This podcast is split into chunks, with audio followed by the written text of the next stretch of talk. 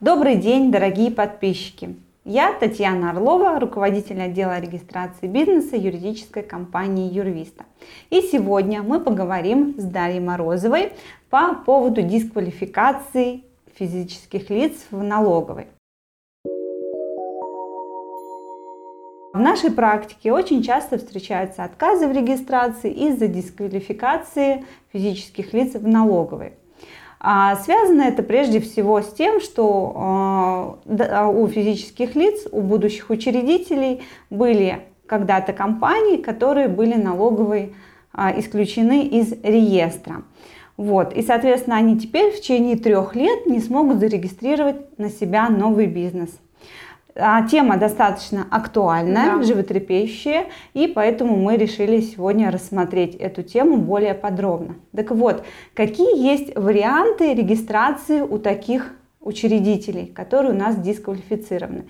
Но для начала, Дарья, давайте рассмотрим, что такое дисквалификация и как вообще она возникает. Да, Татьяна уже, в принципе, озвучила, да, то есть дисквалификация – это невозможность в течение трех лет на себя регистрировать ООО, либо ИП, да, потому что мы поговорим далее, да, что теперь уже ИП у нас активно ликвидируется помимо ООО. Вот. А причины следующие, да, то есть если долгое время а, вы не предоставляете в налоговую инспекцию отчетность, даже нулевую, Соответственно, налоговая видит, что вы не работаете, не действуете, и она вас ликвидирует. Далее, если у вас был расчетный счет, и по нему не было денежных средств никаких, там ни фонды вы не платили зарп... Э, взносы за сотрудников, не платили налоги за зарплату, за аренду помещений. Соответственно, это тоже причина вас ликвидировать. Также, в принципе, само отсутствие да, расчетного счета действующего mm-hmm. тоже ведет а, к возможности ликвидации компании. Ну и, наверное, самое распространенное, вот мне кажется, сейчас это юридические адреса. Да, то есть надо да. контролировать, потому что выносят недостоверные сведения, и довольно-таки быстро потом принимают решение о закрытии вашей компании. Да, это самая частая причина да. на сегодняшний день.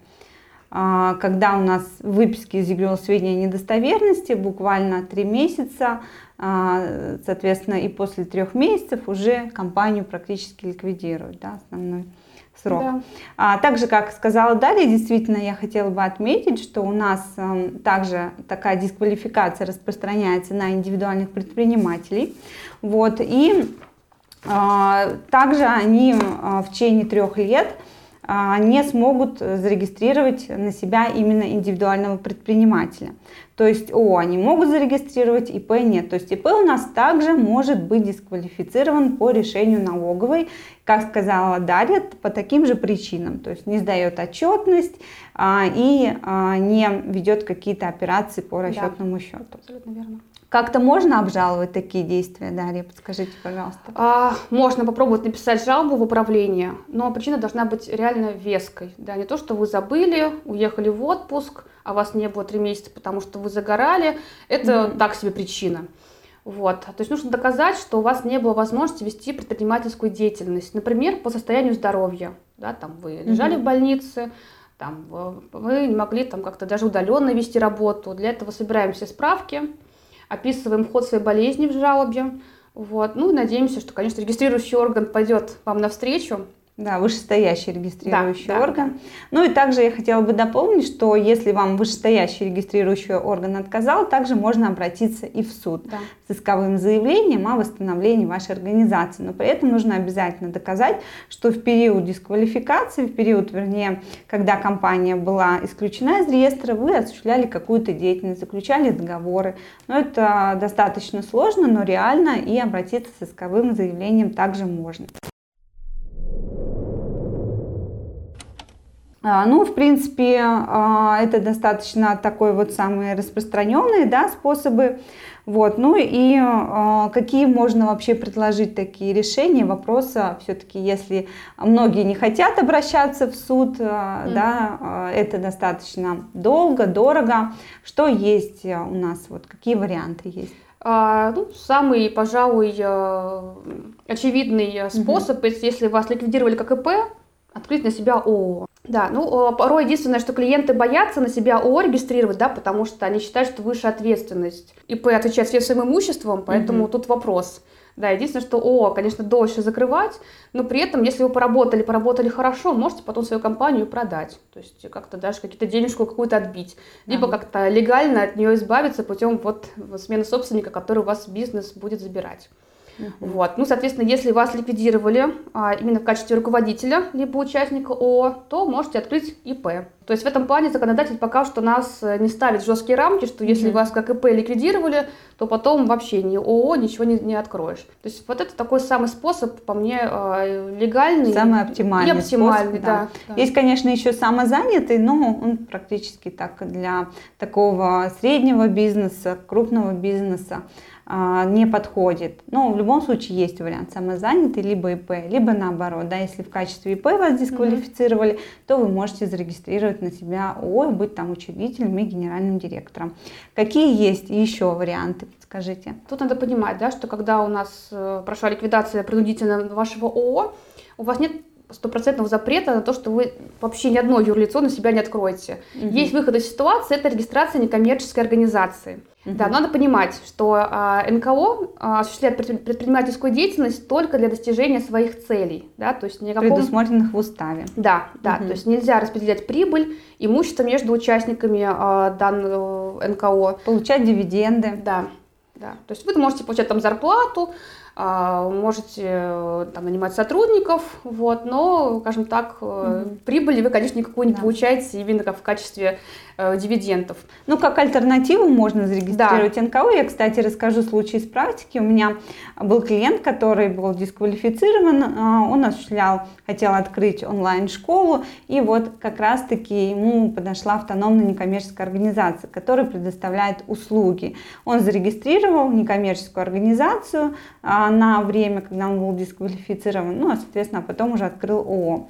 Ему была вот а, альтернатива, это регистрация некоммерческой организации. Да, как раз таки именно оно больше всего подходит, да, потому что это оказание услуг там, в области спорта, угу. культуры, здравоохранения, образования, да, поэтому если, допустим, ваша деятельность на это, вот, как сказать, направлена, направлена да, например, там, угу. занятие спортом, популяризация спорта в обществе, угу. то, пожалуйста, вы можете вот, зарегистрировать автономную некоммерческую организацию. Но здесь надо быть э, внимательным, потому что НКО у нас отчитываются не только в налоговую, в ПФР, ФСС, но и также отчитываются отдельно в Минюст. Вот здесь больше у нас э, объем сдачи отчетности. Еще, а, Дарья, расскажите, какие есть варианты?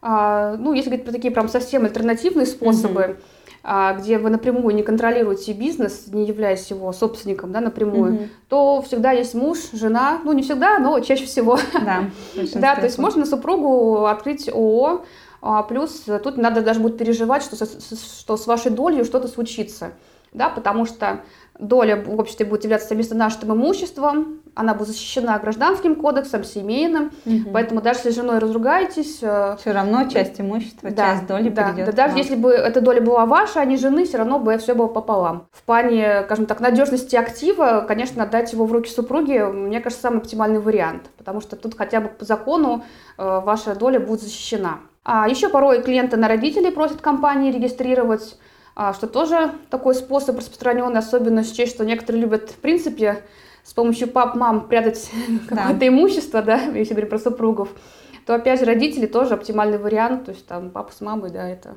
это папа с мамой. Да, также оптимальный вариант. Ну я вам расскажу еще про один вариант регистрации акционерного общества.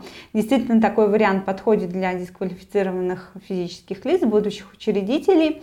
Сначала вы регистрируете на знакомого, супругу, а, а, акционерное общество, э, регистрация эмиссии, потом акционерное общество.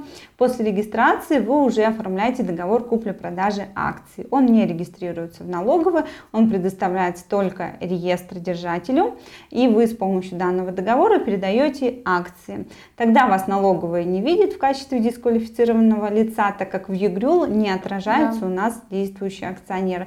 Тоже достаточно оптимальный способ. Но опять же таки, как и в НКО, туда там достаточно большой объем отчетности, то есть а, вы предоставляете также все отчетности в налоговую, ну и плюс ведете реестр акционеров и передаете этот реестр регистратору. Это отдельные расходы за ведение данного реестра. То есть обслуживание акционерного общества обойдется вам достаточно дорого, нежели чем ООО. Да. Ну, потом также после того, как ваш срок 3 года пройдет, вы можете провести реорганизацию форме преобразования в ООО. Вот достаточно действенный способ. Да. Также имейте в виду, что если в акционерном обществе мы можем продать акции, то в ООО, имейте в виду, долю вы продать не сможете. То есть ваш знакомый родственник, если у вас ООО, продать не сможет также, потому что налоговая вас увидит в э, списке дисквалифицированных лиц, так как учредитель его у нас также отражается в ЕГРЮ. Поэтому акционерное общество также является действенным способом в данной ситуации. Конечно же, а, каждый случай а, отдельный, он а, решается непосредственно уже с каждым клиентом отдельно, поэтому если у вас есть вопросы, пожалуйста, обращайтесь, мы будем рады на них ответить. А у нас на этом все. Всем всего доброго, до новых встреч, до свидания. До свидания.